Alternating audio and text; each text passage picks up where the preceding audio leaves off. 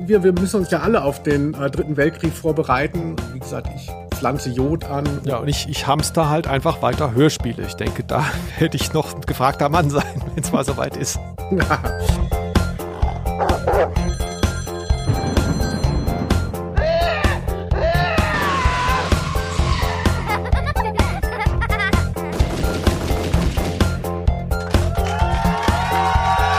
Ausnahme der Rose.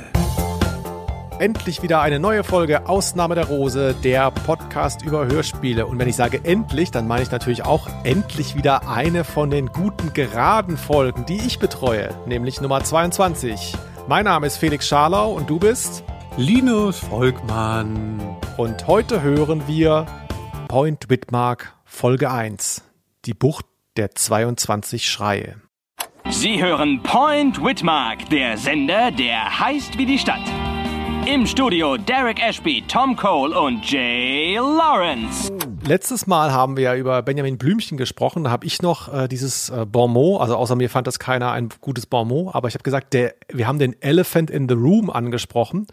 Und dieses Mal habe ich schon wieder das Gefühl, denn wenn man Point Whitmark sagt, dann dauert es nicht allzu lange, bis man sich eingestehen muss, es ist ein drei Fragezeichen MeToo-Produkt, über das wir hier heute sprechen werden. Bockt es oder schockt es? Wir hören gleich rein.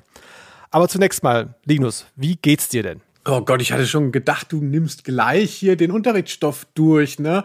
Und du weißt ja, dass mir das Menschliche immer so wichtig ist. Menschlich, das ist Podcast. Ja, ja, ja. Unterhaltsames Geplänkel. Ich war heute im Gartencenter, Felix. Ich habe ganz viel Erde gekauft. Erde, Erde, Erde, Erde.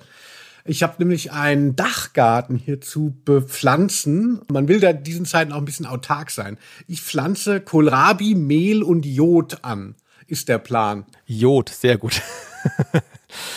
Da geht schon aufs Ende zu oder was? Bei äh, Linus, wer es nicht weiß, wohnt ja in Frankfurt, deswegen habe ich bei Sack Blumenerde natürlich sofort an Badesalz denken müssen, wo der gute Freund für wenige Stunden äh, in Frankfurt zwischenlandet und dann aber vorbeikommen soll auf einen Kaffee und unterwegs noch ganz viele Besorgungen machen soll. Sack Blume Ad zum Beispiel. Ah, das ist ja Wahnsinn. Also ja. ähm, Felix, aber sag erstmal, wie geht es denn auch in dir? Mir geht's ganz gut. Wir müssen ja auf deinen Wunsch hin äh, nachmittags aufnehmen. Das führt jetzt dazu, dass die ganze Zeit so äh, draußen Hunde bellen und Autos ganz laut hupen, wirst dich noch wundern. Aber ähm, wegen mir soll es so sein. Dann ist es auch schneller vorbei.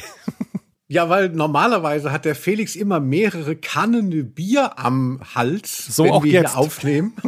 Nein, du trinkst die nachmittags. Ich habe nee. ja kein Bild. Nee, nee, nee, nee, ich trinke nicht. Ah, nee, genau. Nee, also meine Vorstellung ist, dass man tagsüber viel mehr Kontakt mit seinem Gehirn hat. Und das sollten wir mal ausreizen bei Ausnahme der Rose, der Podcast über Hörspiele. Die Messlatte hängt dadurch jetzt schon sehr hoch. Also wer uns nicht kennen sollte, wir reden hier immer abwechselnd. Also wir reden schon zusammen über ein Hörspiel, aber äh, einmal suchst du dir das aus, einmal ich, dieses Mal ich. Wir haben es schon erwähnt.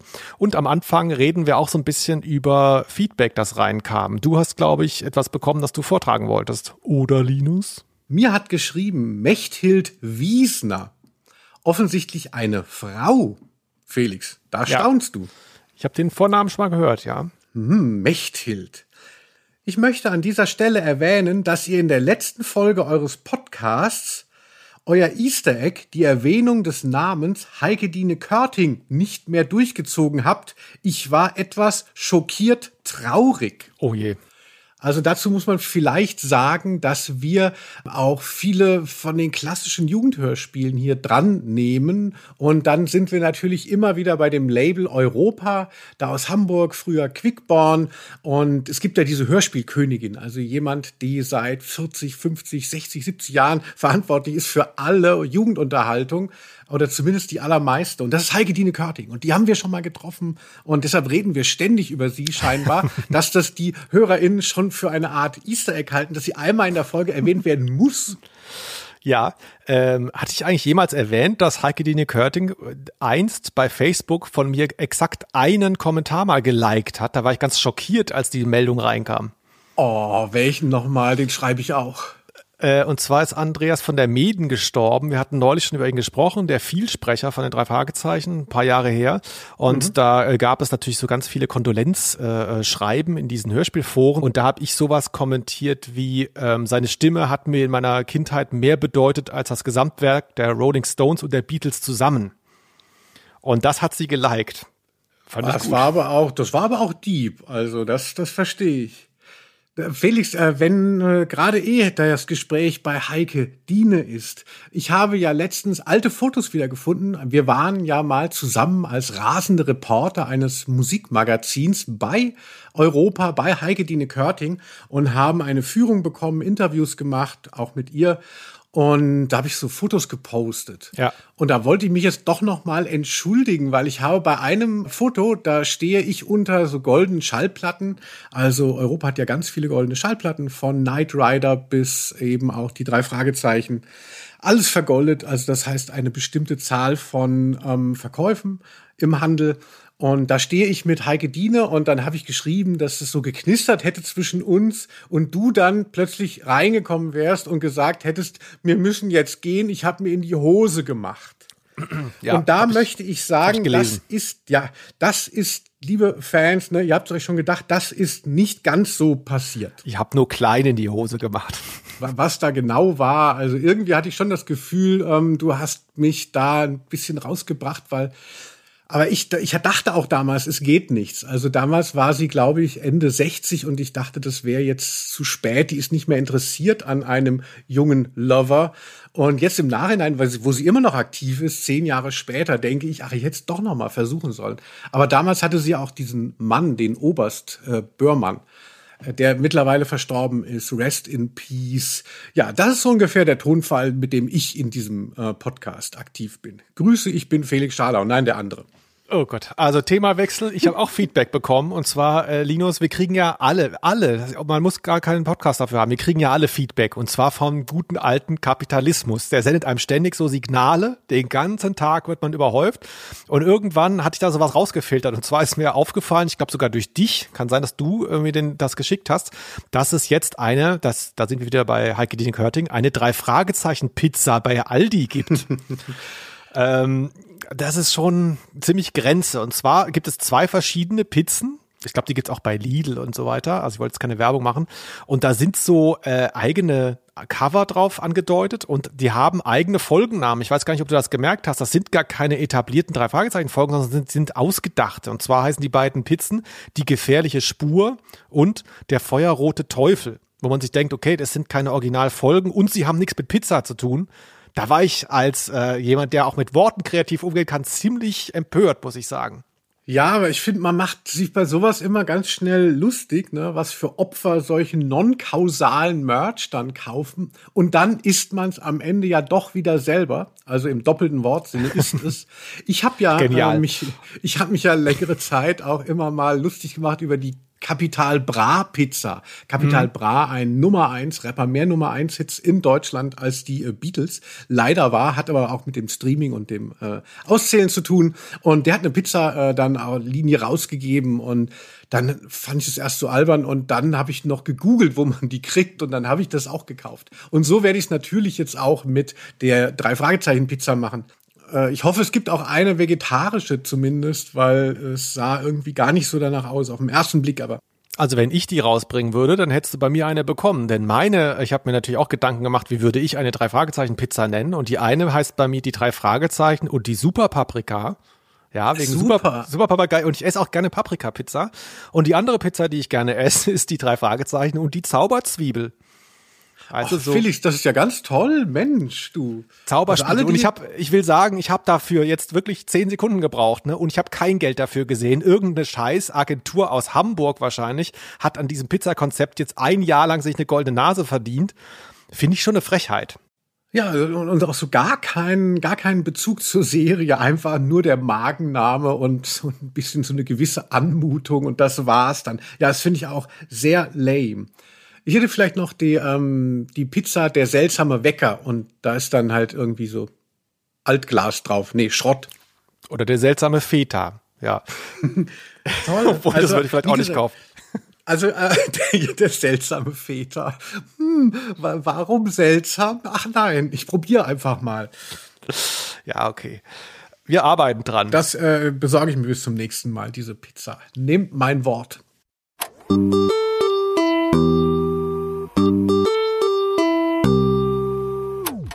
Wenn ihr uns schreiben wollt, ihr erreicht uns auf Instagram, sonst wo und auch unter Ausnahme der Rose at gmx.de. Empfehlt uns weiter, gebt uns Sterne und so weiter und so weiter. Aber jetzt endlich Linus Point Whitmark.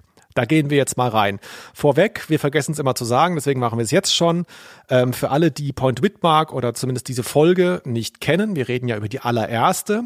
Ähm, die Folge gibt es bei allen möglichen Streamingdiensten. Die Serie ist jetzt, da zögere ich schon leicht, mutmaßlich eingestellt worden. Man weiß es nicht so ganz genau.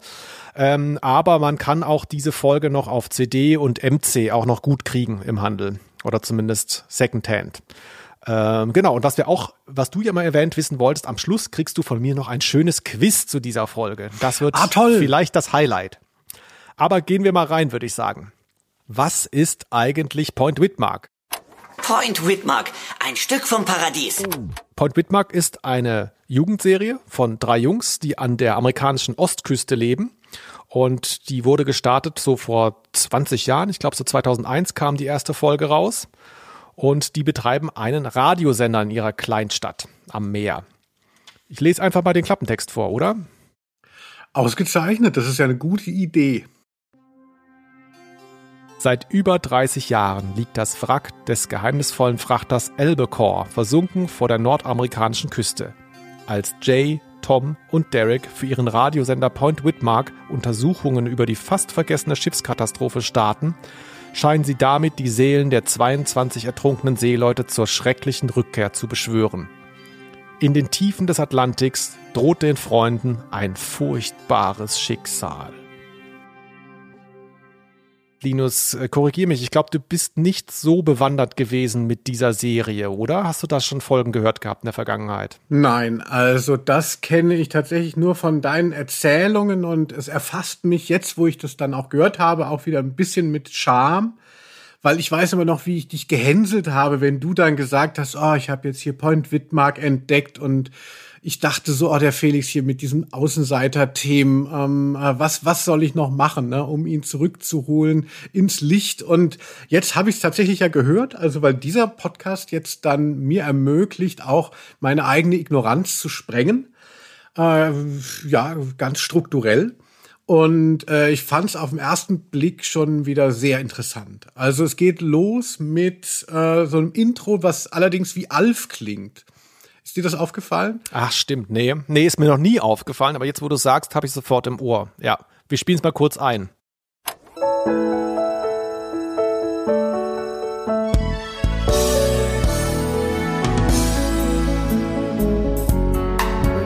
Du meinst dieses, dieses leicht Dudelige an diesem Motiv, mhm. oder? Das wäre jetzt auch so mein erster Kritikpunkt, ähm, weil wir haben ja auch zum Glück, stellst du hier die Pilotfolge vor und es ist zwar eine tolle Serie, aber man kommt nicht so leicht rein in die Konstellation. Ne? Wenn da jetzt eben in dem Song schon gleich die Namen der Leute fallen würden und irgendwie vielleicht eine Zuschreibung, das wäre vielleicht ähm, äh, ein bisschen billiger oder, oder Jugendhörspielmäßiger, aber es wäre hilfreich. Und genauso ist auch die einzige Kritik, die ich jetzt hier gleich mal am Anfang sage, es ist schwierig, sich auf dieses Detektivtrio, was wir kennenlernen werden, einzulassen, weil es nicht sehr greifbar wird. Also der Fall ist toll, die Stimmung ist toll, aber äh, man weiß nicht so genau, wer redet denn da so richtig mit einem.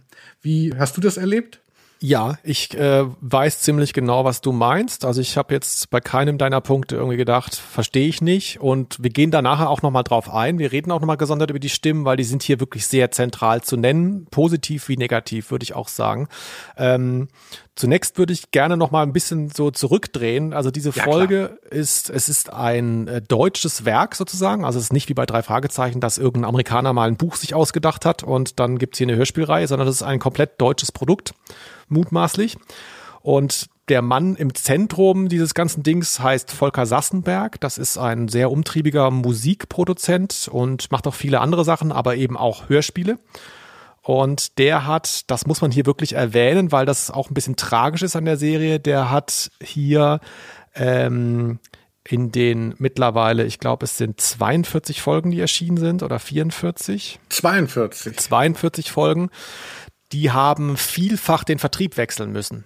Jetzt kann man da von außen, sollte man vielleicht nicht zu viel reininterpretieren, aber man kann sich natürlich vorstellen, ähm, ich habe das hier wirklich aufgelistet mal, also im ursprünglichen kam das bei Edel Kids raus. Das ist ein Label von Universal oder zumindest eins, das über Universal vertrieben wird. Wechselte dann zu Kiddings nach ein paar Folgen. Dann ging es zu Karussell nach ein paar Folgen. Dann landet man irgendwann bei Sony. Und das alles ausgehend aber von dem Label von Volker Sassenberg selber, der das Ganze hier produziert hat und auch maßgeblich mit äh, eben gestaltet, auch musikalisch zum Beispiel.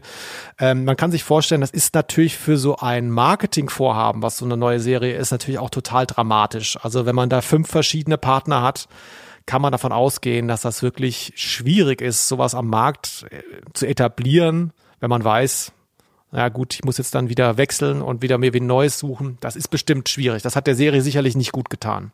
Also es kann ja auch nur daran liegen, dass es äh, an irgendeiner Stelle gehakt hat. Wenn es dann so ein Erfolg ist und ähm, nimmt alle mit, ne, dann produzierst du halt weiter, sondern irgendwer war wieder unzufrieden. Also entweder ist Volker Sassenberg dann schwierig oder die jeweiligen ähm, Vertriebe und Labels konnten das dann doch nicht handeln, so ein ja, Thema. Ist ja auch ein bisschen speziell.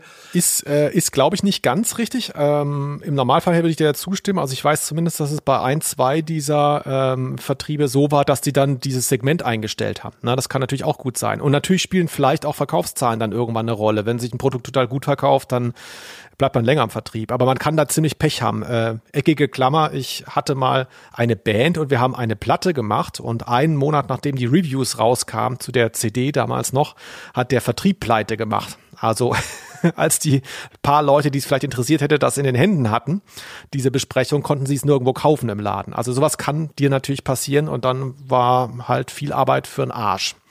Und so ist es hier, glaube ich, teilweise auch passiert. Ja, das tut mir natürlich leid. Also für, für eure Band auch. Äh, aber wenn das damals geklappt hätte mit dir und der Musik, dann säßt du jetzt hier nicht bei uns und würdest uns von Point Wittmark erzählen. So hat alles vielleicht sein Gutes.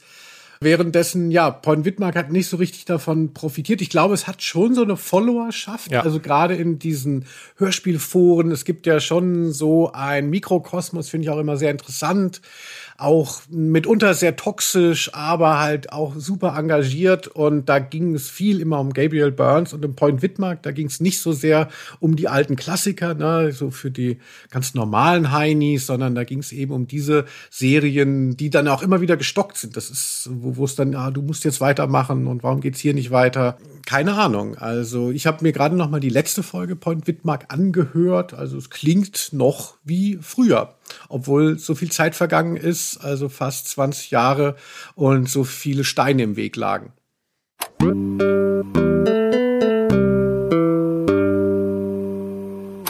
Wir müssen natürlich jetzt sehr frühzeitig das Offensichtliche ansprechen und ich glaube, auch die Macher der Serie äh, sind nicht überrascht, wenn das kommt.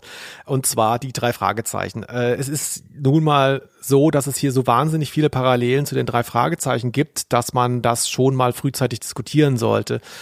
Man kann das tatsächlich, wie ich es vorhin gemacht habe, hier glaube ich ein MeToo-Produkt nennen, auch wenn es versucht, und das ist ja interessant, an vielen Stellen moderner zu sein anders zu erzählen. Aber so ganz grundsätzlich, wie, wie empfindest du den Versuch, sowas zu machen? Also praktisch die bekannteste Jugenddetektiv-Hörspielserie der Welt so relativ offensichtlich so ein bisschen abzukupfern. Fandest du das legitim oder siehst du das vielleicht gar nicht so? Na, das ist so wie wenn man, finde ich, wenn man bei Fleischersatzprodukten, früher kamen dann immer noch so die Fleischesser auf einen zu und sagten, ja, wieso macht ihr denn jetzt auch eine Bratwurst und so? ähm, äh, oder so, wieso wird das so nachgestellt und so? Und dann kommt man natürlich schnell zu dem, äh, zu dem Punkt, dass es mitunter äh, bestimmte Sachen einfach gar nicht unendlich zu variieren gibt. Und solche Kriminalfälle, die eben jetzt nicht nur eine Person erlebt, also so ein klassischer Krimi mit einem Kommissar, was ja dann eben ja auch schon tausendmal äh, existiert. Also ich finde es durchaus legitim, dass das drei Leute sind und äh, würde da gar nicht so sehr auf die drei Fragezeichen erstmal abgezielt sehen, aber ich finde es schwierig, am Anfang wird ja gar nicht so erzählt von ihren jeweiligen Zuschreibungen. Es ist natürlich irgendwie so nach der Hälfte wird dann plötzlich erwähnt, so der eine würde sich dauernd von Pizza ernähren, ist so quasi der, der Verfressene.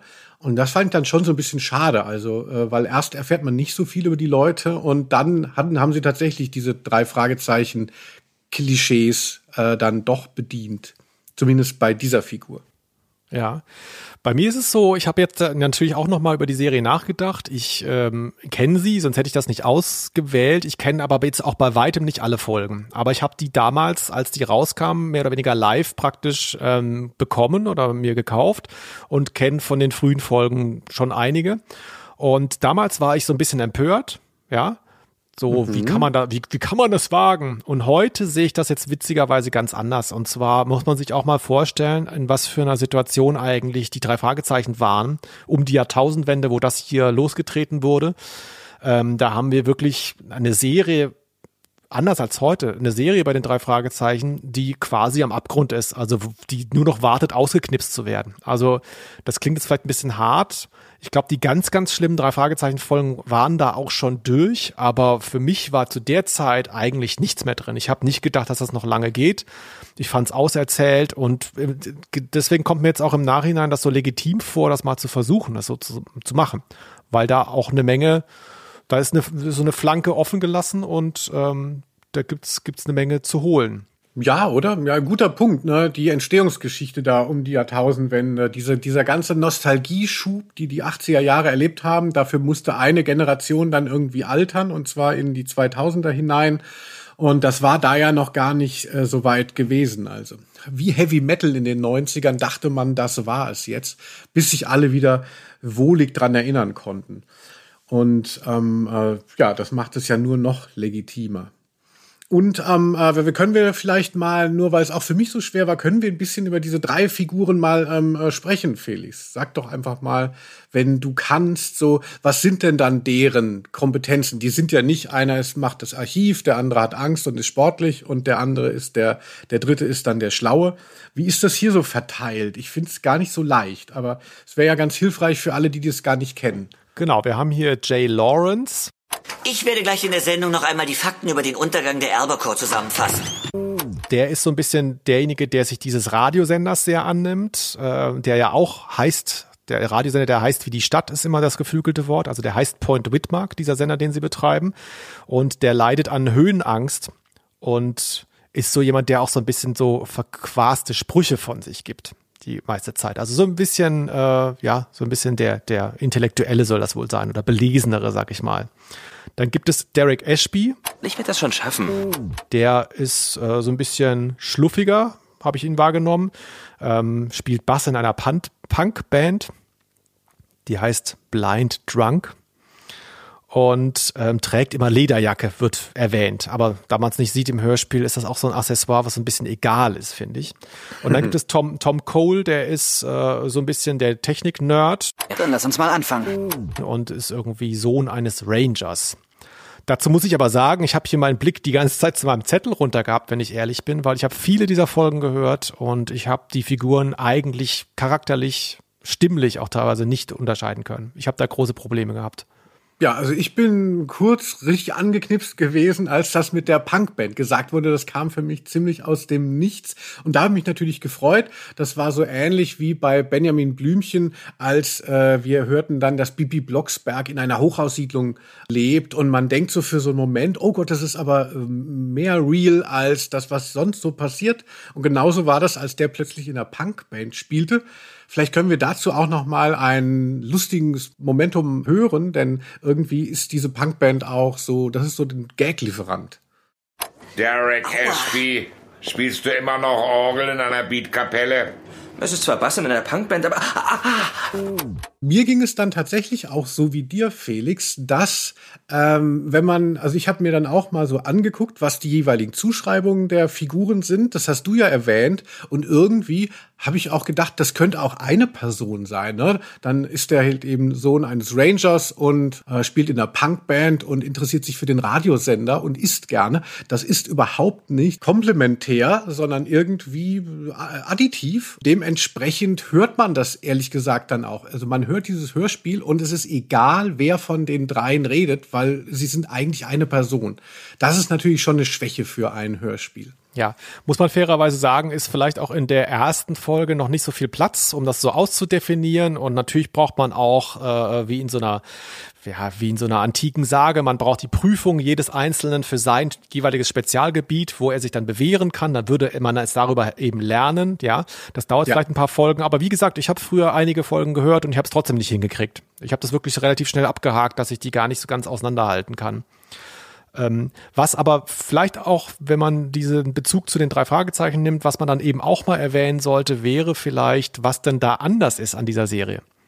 Sie versucht ja schon ein bisschen was anders zu machen wir haben in einigen Folgen, wir haben ja schon über die drei Fragezeichen gesprochen mehrfach und da habe ich in einigen Folgen das so gefeiert, dass so dieser Staat Kalifornien da so äh, so aufgefüllt wird pausenlos. Alles ist möglich, überall. Ähm, Leute kommen, Leute gehen, es ist ein riesiger Tumult. Du, jeden, jeden Beruf kannst du da finden, alles. Und hier haben wir quasi eine Gegenwelt geschaffen und zwar ist das dann eben nicht mehr so eine so eine Vase, wo alles reinpasst, sondern es ist eigentlich so eine bedrohliche Isolation, in der die da leben. Ne? Es ist ein kleiner Küstenort an der rauen atlantischen Küste. Und die ganze Serie wird dadurch sehr viel mehr Thriller in meinen Augen, als es die drei Fragezeichen zum Beispiel sind. Ja, also das Setting ist einfach ganz stark. Das muss man jetzt auch mal sagen, weil es klingt jetzt so negativ. Die Figuren, die drei Leute sind eigentlich einer. Aber das ist auch gar nicht so schlimm. Äh, und das ist halt wirklich das unterscheidet sich von den drei Fragezeichen und das macht für mich auch die Atmosphäre viel dichter, viel interessanter. Also ist es viel mehr so ein Hörspielmoment, weil ich habe das Gefühl, ich bin eben da an der Küste. Man hört auch immer wieder diesen Wind und irgendwie dieses, ja, diese, diese Kleinstadt. Also ist sehr spürbar, wird irgendwie immer gut rausgearbeitet. Und eben bei den drei Fragezeichen, du hast es erwähnt, war es ja immer so, ja, wenn man eben, was weiß ich, einen Vergnügungspark brauchte, war der da und wenn ähm, eine Schlucht brauchte, war die da. Es war eher so ein Kramladen, der keinen eigenen Charakter irgendwie hatte. Also mich erinnert es dahingehend natürlich auch an Gabriel Burns, eine Serie, die ja auch von Volker Sassenberg stammt. Und die spielt ja in Kanada und da geht's ja auch immer so bla bla bla, willkommen in Vancouver. Und da hast du schon Gänsehaut gehabt, immer, wenn das losging. Und äh, das ist offensichtlich eine Stärke von ihm oder auch von eben beiden Serien. Das Setting, das ist richtig real. Und wenn man wirklich dann nochmal so das so äh, nimmt, jetzt drei Fragezeichen im wahrsten Sinne des Wortes gegenüber von Point Whitmark auf der anderen Seite des äh, der USA, ähm, das hat schon sowas von diesem East Coast, West Coast Hip-Hop-Ding aus den 90ern. Ne? Das ist ein bisschen so ein, so, so ein kleiner Fight, dachte ich noch. Aber genau diese Einöde und dieses Raue, des, äh, des amerikanischen Nordens, egal ob West- oder Ostküste, da geht bei mir auch ganz viel auf. Also Gabriel Burns habe ich ehrlich gesagt nie gehört. Da die Assoziation hatte ich jetzt nicht, aber ähm, man weiß oder erfährt es auch spätestens in diesem Hörspiel, dass ja Maine ein Nachbarstaat ist äh, von New Hampshire, wo dieses Hörspiel hier spielt. Und bei Maine denkt man natürlich sofort an Stephen King.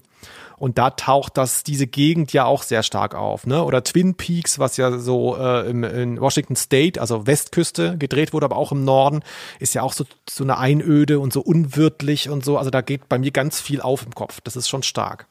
Hm, wahrscheinlich ist das auch beabsichtigt, würde ich denken. Das ist jetzt kein Zufall. Das wurde so ähm, gewählt. Es ist wahnsinnig lost. Man hat diese amerikanische Kleinstadtmentalität alles wirkt so sehr anti-urban, so rural. Also genau, ja, Stephen King auch ein schöner, ähm, äh, eine schöne Referenz dafür.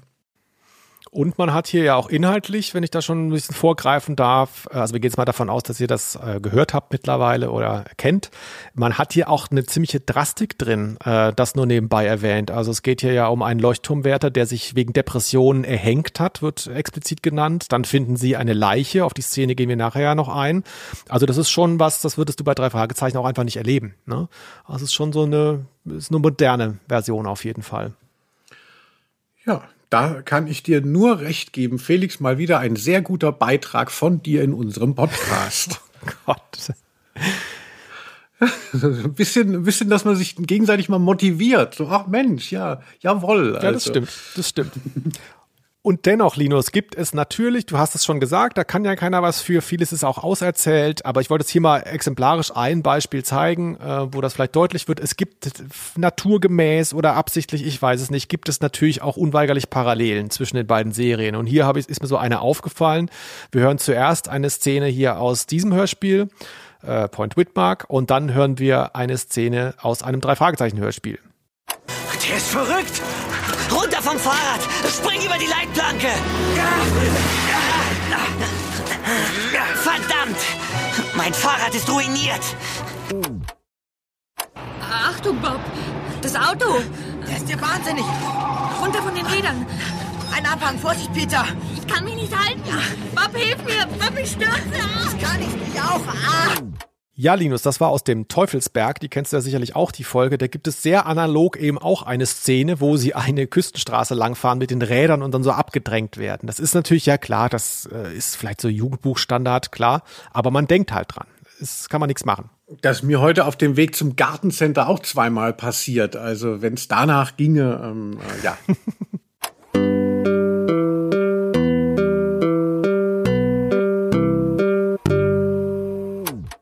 Von der Küstenstraße äh, ist natürlich nur so ein kleiner Schritt noch zu anderen Bedrohungen. Und zwar gibt es ja in unserer Folge hier die 22 äh, Schreie von Point Whitmark oder äh, wie, wie unser Folgentitel heißt. Oh da Mann. gibt es ja ich dachte auch die ganze Zeit, es heißt 22 Seelen oder so. Man, man ist auch so ein bisschen irritiert. So 22 Freunde sollt ihr sein, also so ein Fußballspiel. Ja, da, wenn, ich- wenn ich da kurz einhaken darf, du darfst gleich, aber genau da hing ich vorhin nochmal. Ich habe es ganz lange akzeptiert, diesen Titel, die Bucht der 22 Schreie. Und da sterben ja, wie du sagst, 22 Seeleute. Und ich habe mich dann auch vorhin das erste Mal gefragt, sag mal, durften die alle nur einmal schreien beim Sterben? Also so ein bisschen komisch, der Titel. Ja, ich finde auch für den, äh, ich habe mir auch mehrmals geguckt, als du gesagt hast, wir hören die erste Folge und dann steht dann irgendwie auf Spotify immer 22 und ähm, dachte ich so, bestimmt höre ich jetzt die falsche.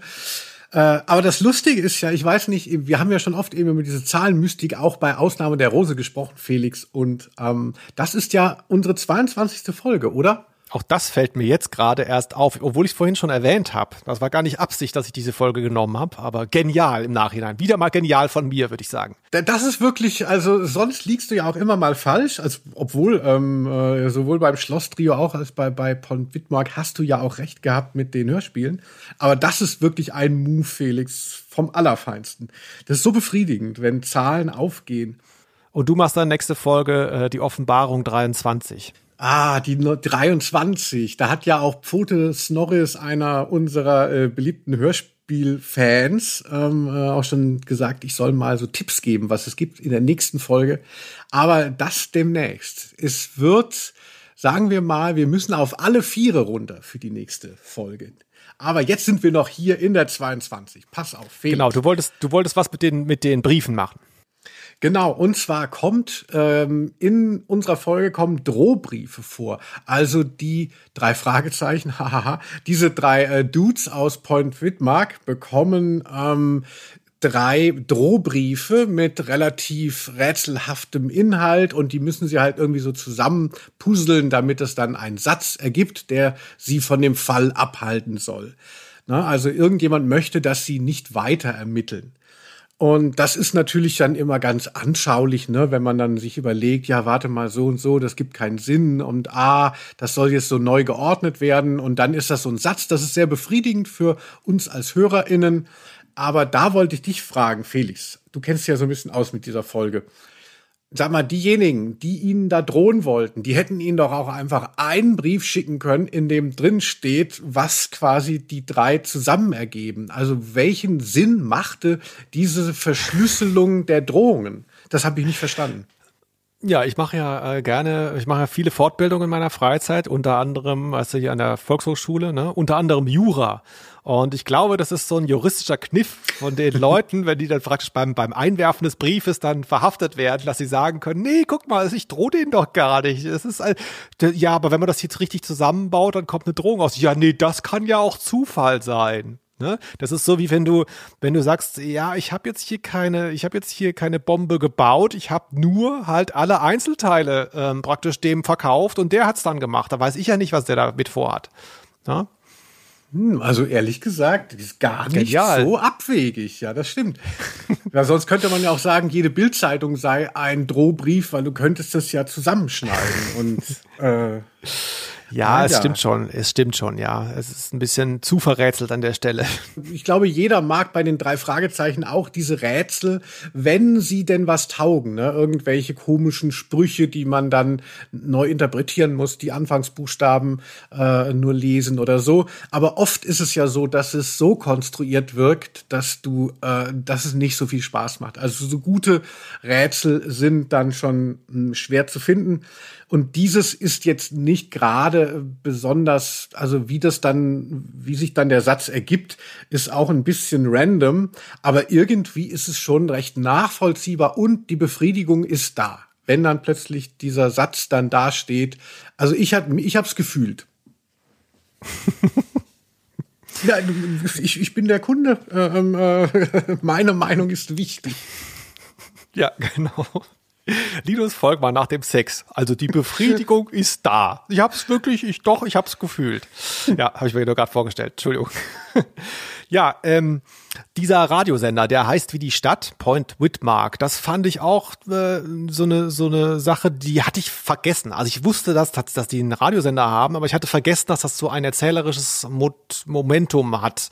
Ähm, wie kam es denn bei dir an? Würde mich mal interessieren. Ja, ich finde, das ist halt auch noch mal was, was der Sache eben diese amerikanische mh, Komponente gibt. Ähm, weil das darf man nicht unterschätzen, wie wichtig solche auch College-Radios ähm, eben dort sind und wie die dann eben lokal auch Einfluss nehmen. Also das kommt da auch gut rüber. Und ich habe mich so ein bisschen erinnert gefühlt an Mr. X äh, aus How I Met Your Mother.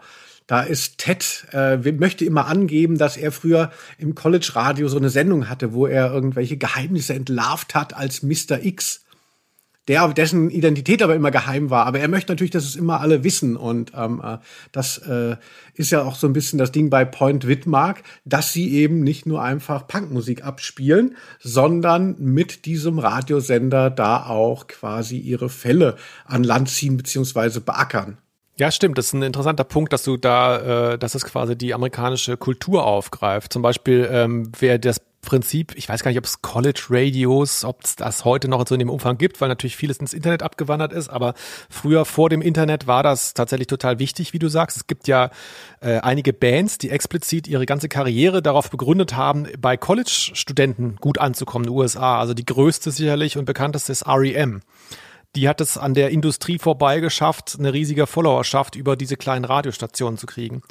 Ähm, was mir aufgefallen ist bei diesem Radio, es ist gleichzeitig auch erzählerisch sehr interessant, weil ähm, mir ist eingefallen, wenn man beispielsweise bei beim WDR oder so, wenn du da ein Hörspiel verkaufen willst, da hörte ich immer von Leuten, die das versucht haben, dass die dann immer so ganz nervig sagen würden, die, Re die RedakteurInnen, so, hast du sowas ähm, Hörspieliges? Wo ist die hörspielige Erzählebene? Also du kannst nicht einfach sagen, so hier, ich mach mal so eine Art Kurzgeschichte als Hörspiel, sondern äh, da ist ganz oft gewünscht quasi ein organisches Audio-Erzählmedium. Ne? Also irgendwas, was akustisch sozusagen nochmal betont, das ist jetzt ein Hörspiel. Und das ist passiert hier ja. Also du hast quasi Mhm. ja das Hörspiel im Hörspiel. Und das ersetzt dann an manchen Stellen in der Folge vielleicht noch nicht so krass, aber in späteren Folgen ersetzt das auch teilweise so ein bisschen den Erzähler, den es hier ja auch noch parallel gibt. Ne? Aber wie du sagst, es kommt viel Information durch diese Sendungen, die sie gestalten. Gleichzeitig haben sie da Austausch und werden angerufen von Leuten, die vielleicht irgendwie einen Fall haben.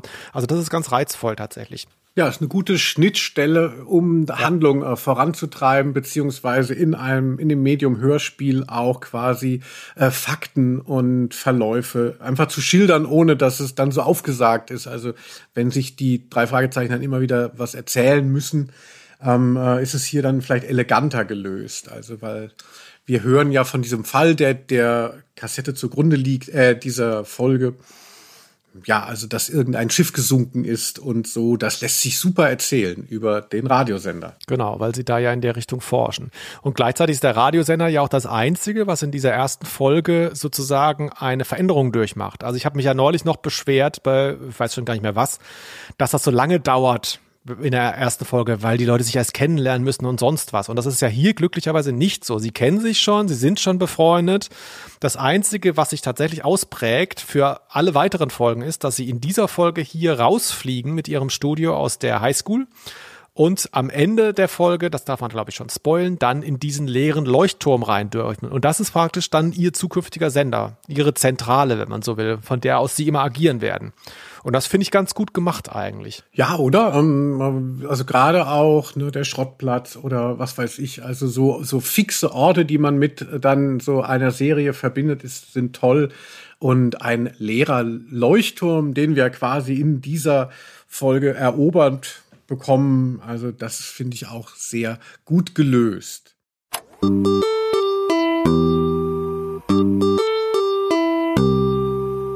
Lass uns doch auch noch mal ein bisschen über diesen Fall sprechen. Ja. Wir haben jetzt so das Inventar so kennengelernt, die Leute, wir wissen, wo sie agieren, aber was passiert ihnen denn in dieser konkreten 22er Folge, wie ich sie mal nennen möchte, äh, die 22 Schreie?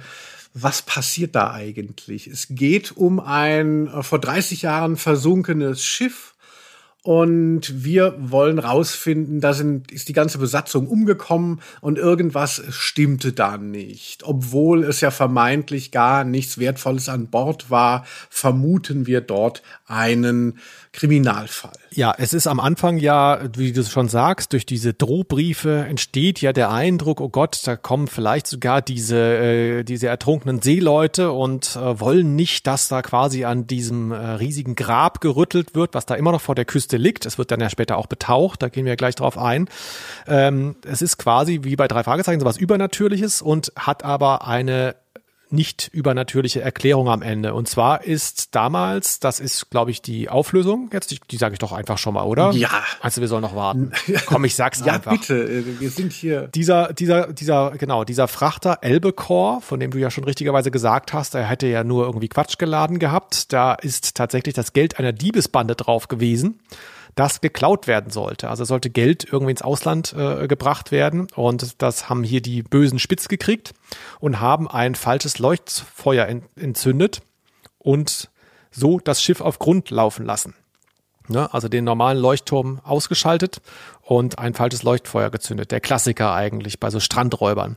Mhm. Und ur ursprünglich sollte da eigentlich äh, niemand bei äh, zu Schaden kommen, aber der Boss, der sich dann als der Bürgermeister, der aktuelle Bürgermeister Morris entpuppt, der hat alle betrogen und bei der Bergung, wenn ich es richtig verstanden habe, sogar noch einen seiner Kumpanen ermordet. Da kam es auf einen mehr oder weniger offensichtlich nicht drauf an. Und wir erfahren, dass er jemanden ermordet hat, weil die ähm, Point Wittmarks, ich weiß ja gar nicht, wie zu dritt haben sie gar keinen Namen, weil die drei äh, tatsächlich das Wrack betauchen. Und das ist, das ist so, nach zwei Drittel kommt das so in der Erzählung. Und das ist für mich schon also die Klimax. Also da wird es richtig spannend, weil es natürlich so ein bisschen das Boot Anmutung hat und sehr klaustrophobisch ist. Also sie der eine kann gut tauchen und der andere kommt irgendwie mit.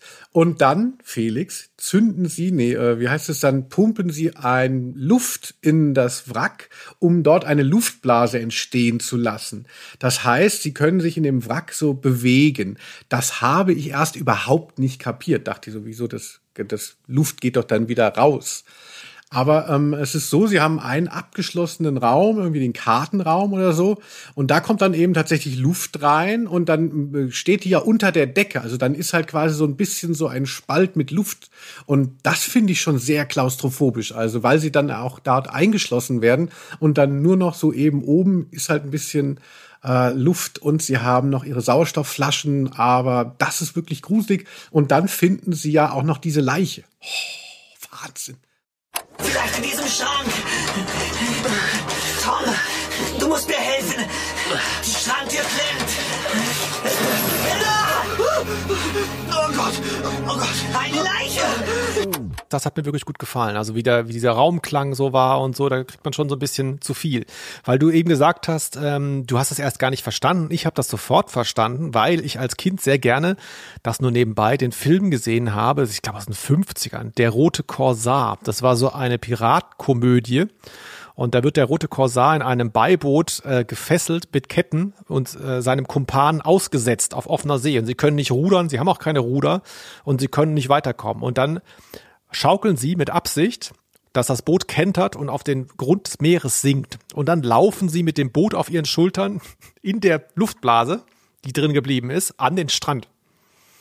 Bisschen Slapstick, wird in echt vermutlich nicht so gut klappen, aber äh, daher kannte ich das schon. Ach, das ist aber schön, ja. Also Wahnsinn. Äh, ich kenne es vielleicht noch äh, eher aus Die Höllenfahrt der Poseidon. Wenn du das kennst, Ah, da gab es auch ein Remake äh, noch vor 10, 15 Jahren. Ein Luxusdampfer, der eben auch auf dem Kopf steht und die Leute müssen sich dann quasi von unten nach oben, äh, alles steht eben Kopf und da ist auch noch Luft drin. Absolut geiler Film übrigens. Mega. Ja.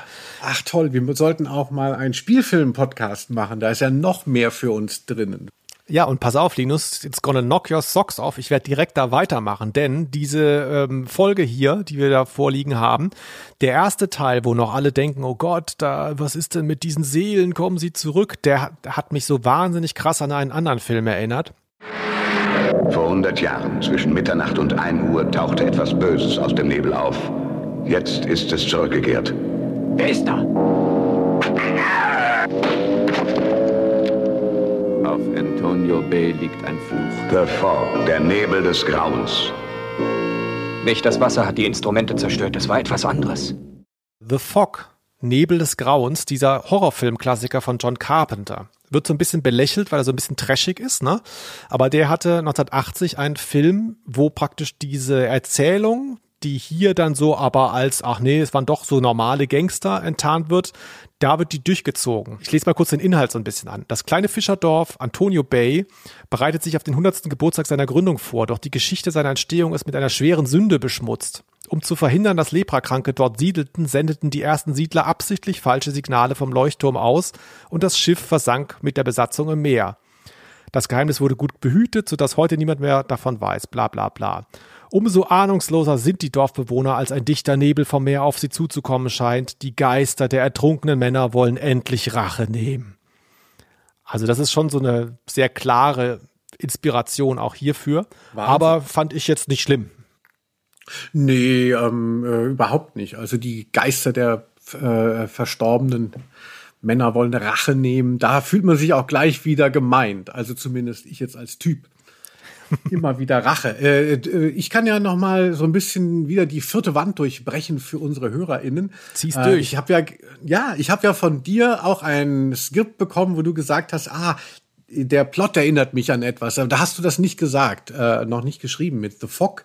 Und dann dachte ich so, ah, was könnte Felix meinen? Und ich dachte an etwas anderes. Und zwar kennst du noch die Simpsons-Folge mit den Höllenfischen?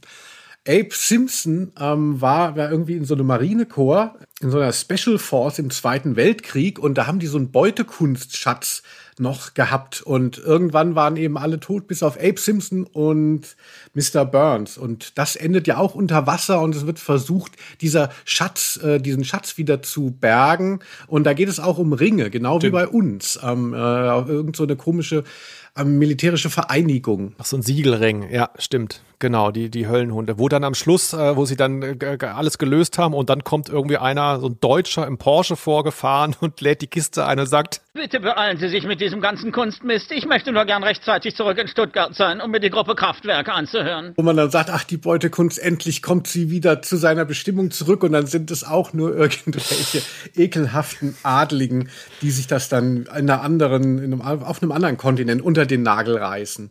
Da war es unter Wasser fast noch besser aufgehoben. Ja, also irgendwie scheint es sehr inspirierend zu sein, das Thema versunkene Schiffe. Da ist sicherlich, da gäbe es noch mehr Referenzen, wenn man noch mal weiter suchen würde. Toll.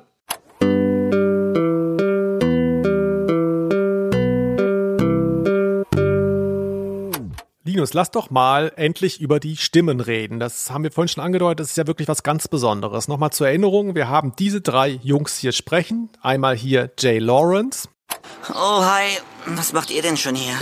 Tom Cole Worum geht es denn, Mr. Reno? und Derek Ashby. Sie scheinen einen passenden Ort gefunden zu haben. Und? Das ist tatsächlich sehr auffällig, die Auswahl der Stimmen hier. Das ist, äh, wie ich schon vorhin gesagt habe, für mich persönlich Fluch wie Segen.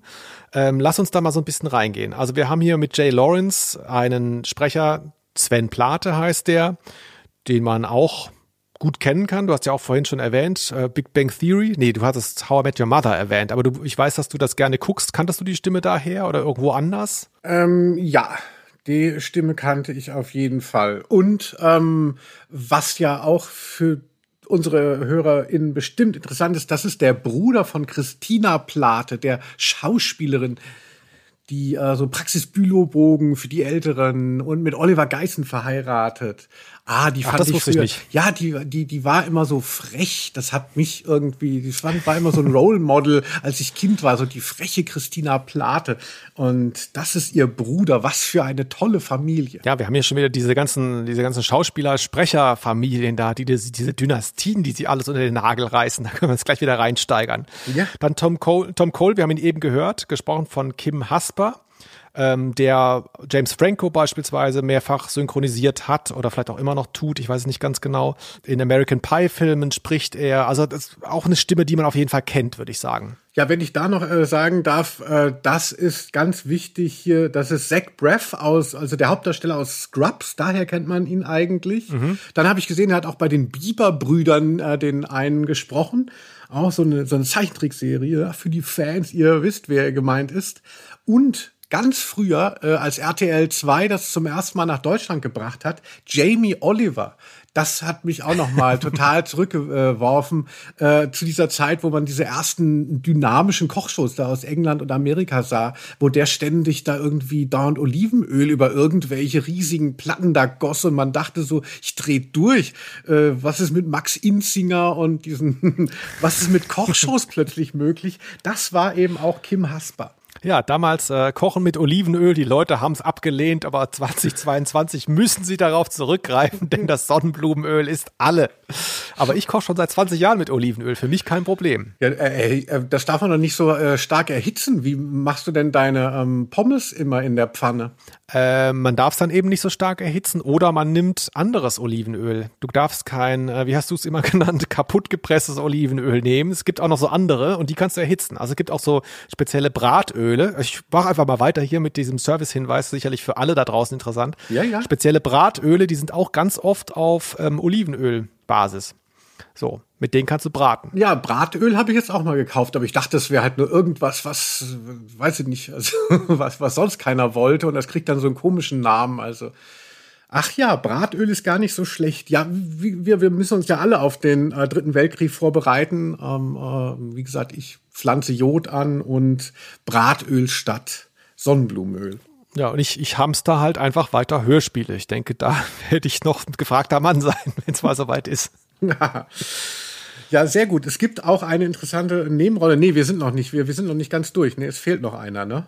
Ja, es fehlt vielleicht sogar die prominenteste Stimme von den dreien. Äh, Derek Ashby, gesprochen von Gerrit Schmidt-Voss. Es klingelt bei allen, die unseren Podcast regelmäßig hören, denn das ist der Bruder von Dennis Schmidt-Voss, den wir als Turbo im Schlosstrio kennengelernt haben vor einigen Folgen.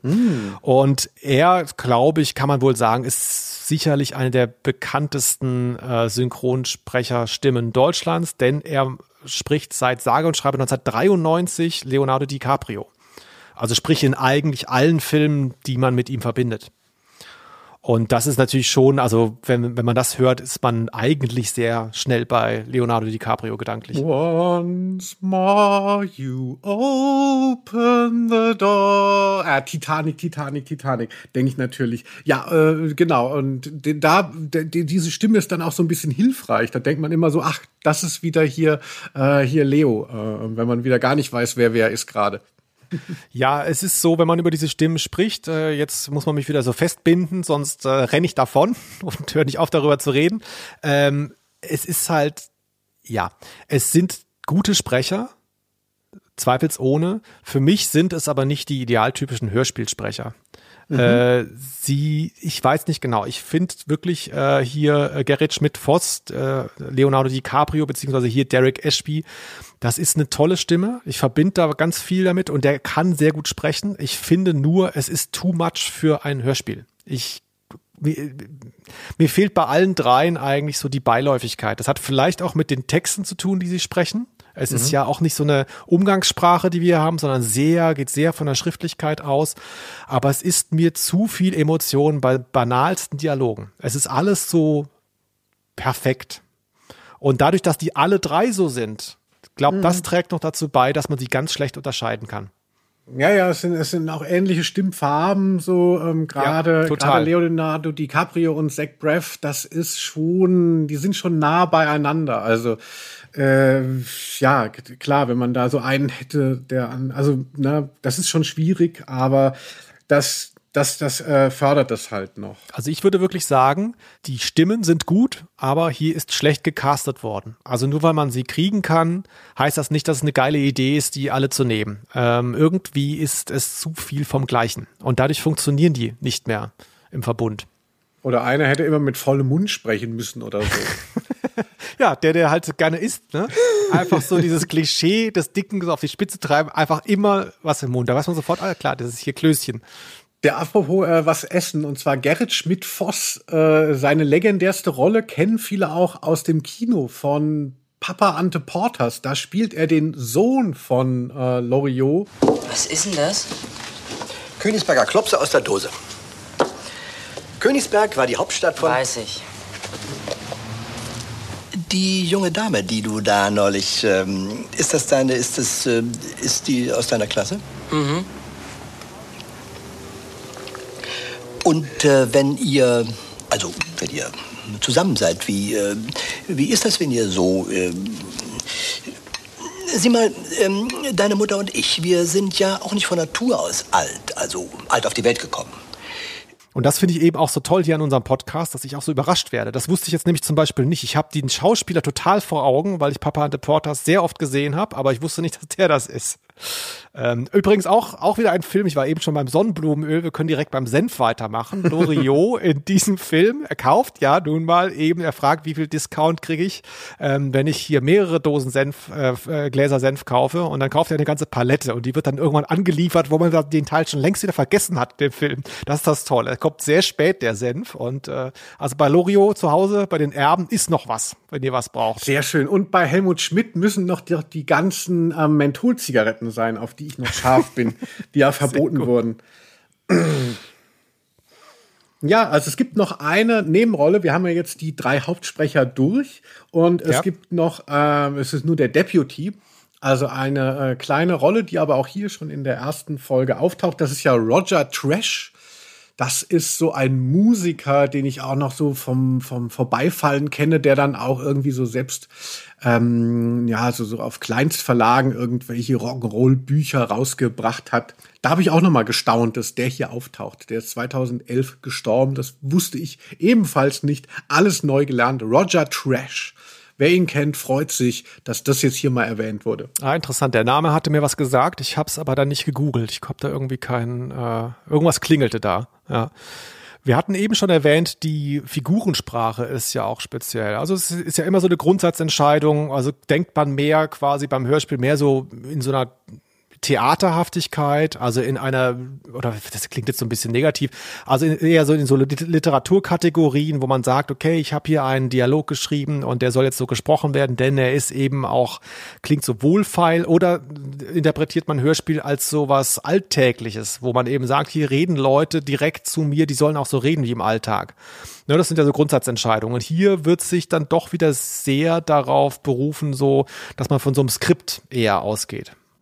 Ach ja, aber also ich habe ja selber schon mal versucht, auch Hörspielskripte zu schreiben. Ne? Ich habe ja auch eins mal an TKKG, ich habe ja Geld bekommen von Europa für ein TKKG-Skript, ne? wurde angekauft, Was? eingefordert, aber niemals ähm, produziert. Ich weiß gar nicht warum und ich weiß, wie schwer das ist und, und man möchte ja auch immer eben so ja, Gags ist es ja auch sehr lustig mitunter Point Widmark, also es ist sehr, also da steckt halt viel dahinter und ich finde, es ist dann ganz schnell, natürlich klingt es dann nicht so casual, ne, weiß ich nicht. Also das, das würde ich niemals äh, der Serie vorwerfen. Ich finde diese etwas geschliffenere oder, oder diese geskriptete Sprache, die hat mich nicht gestört. Ich fand das eher so ein bisschen reichhaltiger dadurch. Also klar, ne, so naturalistische Dialoge, warum nicht? Das hat auch was, aber ich finde, hier ist es, also ich bin zufrieden damit und ich weiß auch, wie schwer das ist. Hier ist so eine Stelle, die mir halt aufgefallen ist, mal exemplarisch, nur dass ihr mal auch wisst, worüber hier wir eigentlich reden. Haben Sie eine Ahnung, was an der SS Albacore so interessant war, dass sich jemand zu solch einem Verbrechen hätte hinreißen lassen? Ja, das ist jetzt nicht falsch und nicht irgendwie zu elaboriert oder so. Ne? Ähm, es ist auch nicht so, dass ein Jugendlicher nicht so sprechen könnte, aber ich würde da halt mal so ein paar Hilfsverben mal so ein bisschen schleifen lassen und das so ein bisschen, ne, lieber, ich hab's lieber falsch, also falsches Deutsch, als ähm, jetzt so ein bisschen zu sehr aus dem Reklamheft, aber gutes Geschmackssache, stimmt schon.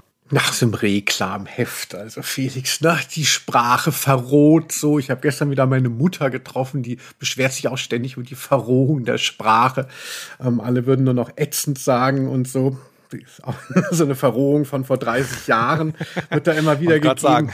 Aber mein Gott, also ich finde es äh, ja, also nee, ätzend. Also ich habe ja, äh, ich habe ja gestern äh, hier Rot äh, gesehen, also hier den Pixar-Film, ne? Ah. Mit dem Pan Panda und die sind ja immer, die, die sind ja so Fans von dieser ähm, von dieser Teenie-Band und dann immer, wenn der was im Fernsehen kommt, so OMG! Und da ist hier mein äh, achtjähriger Sohn auch die ganze Zeit aufgesprungen. Also das, das ätzend, das Gegenteil von ätzend heute ist OMG auf jeden Fall. Mhm. Also das nur für deine Mutter, wenn sie zuhört. Ich nehme an, sie hört wie immer zu. Ja, Mutti, guck mal, der Felix hat dich auch erwähnt. Ne? Wir haben dich nicht vergessen, nur weil du jetzt im Altenheim bist. Grüße an dieser Stelle. Grüße.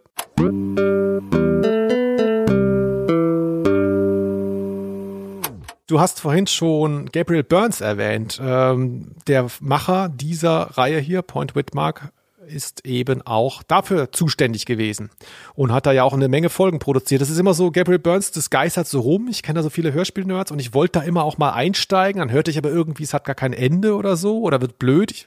Kannst du mich da mal kurz aufklären ein bisschen? Ah, das ist wieder meine einzige Referenz, die ich bei sowas gerne nenne, ist so Lost. Also das ist ja diese prominente äh, Serie gewesen, die es damals in Deutschland auch auf Pro 7 gab und die halt auch so einen Hype hatte, weil das halt, also es ist immer, jedem Anfang wohnt ein Zauber inne. Weißt du, du kannst irgendwie so ein Setting präsentieren mit so ganz vielen äh, Strängen und am Anfang hält es natürlich noch zusammen, weil es ja aus dem Nichts kommt. Und dann faszinierst du so die Leute und dann kannst du aber diese ganzen Stränge nicht mehr einfangen. Und äh, so ging es Lost auf jeden Fall, dass er dann gar kein interessantes Ende fand. Und Gabriel Burns war auch so eine Verheißung am Anfang. Und irgendwann hat man gemerkt, so, okay, es wird so komplex, ich raff's gar nicht mehr. Und dann hatten die auch irgendwie Schwierigkeiten. Es wurde dann in Staffeln produziert, es war mal wieder unterbrochen gewesen. Ja. Und also mich hatte dann schon immer wahnsinnig gemacht, dass es in, Achtung, es gibt in der Serie keine Figur, die Gabriel Burns heißt.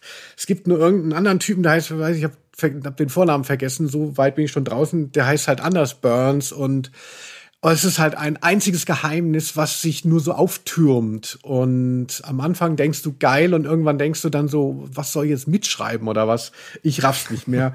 und äh, so hat sich dann dieses, und, und das fanden ganz viele toll, weil es eben auch, ich habe es ja am Anfang auch gesagt, so mit Kanada ist so atmosphärisch gewesen und hat einen sofort eingefangen.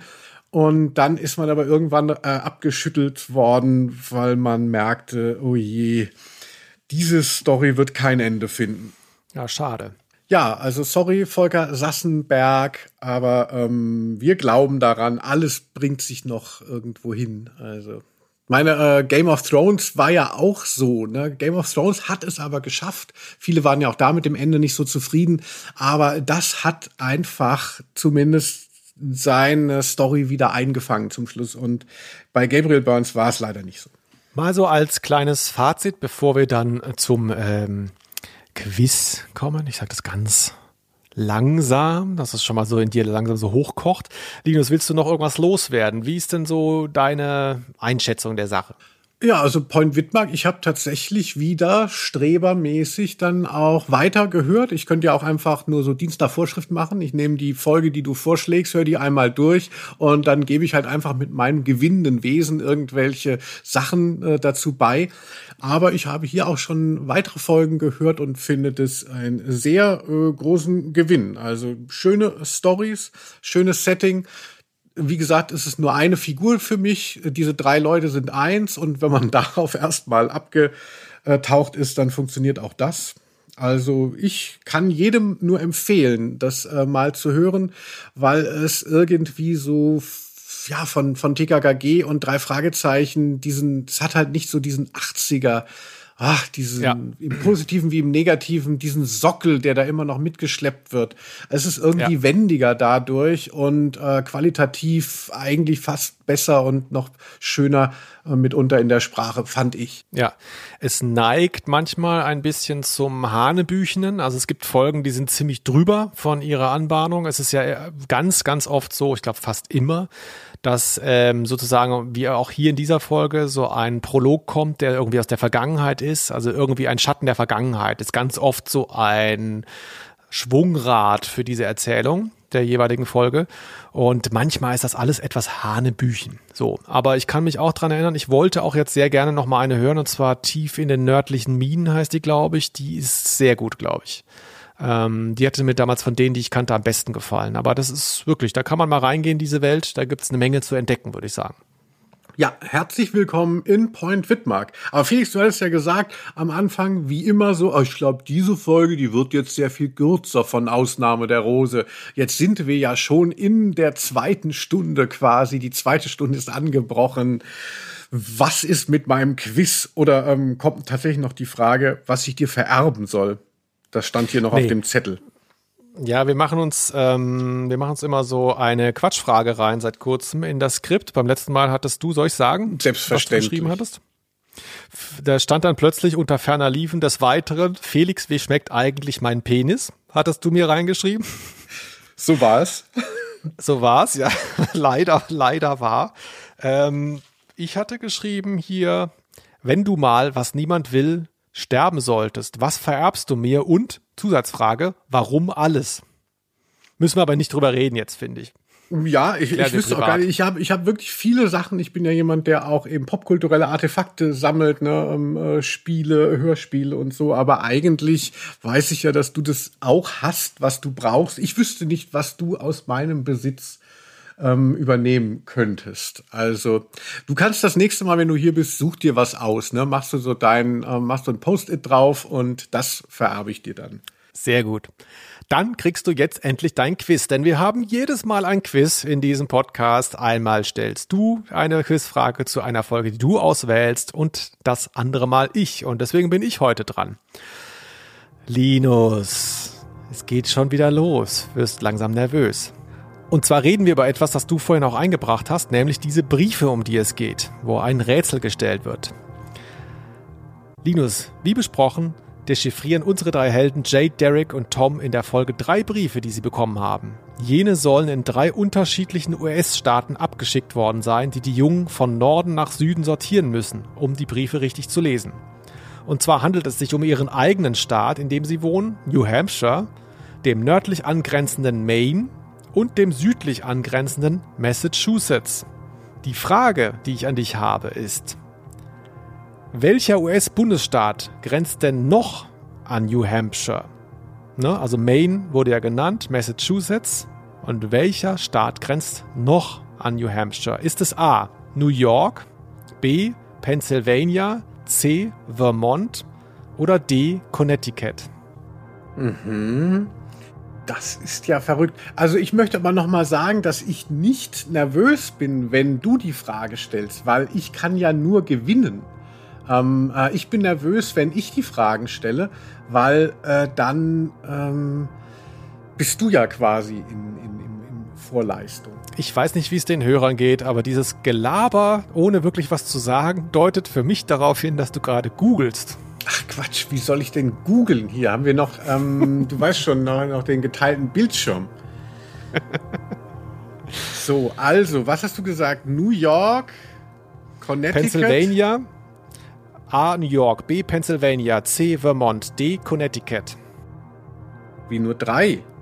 Mann. A. New York, B. Pennsylvania, jetzt schneide ich alles raus. B. Pennsylvania, C. Vermont, D. Connecticut. Ach, Vermont.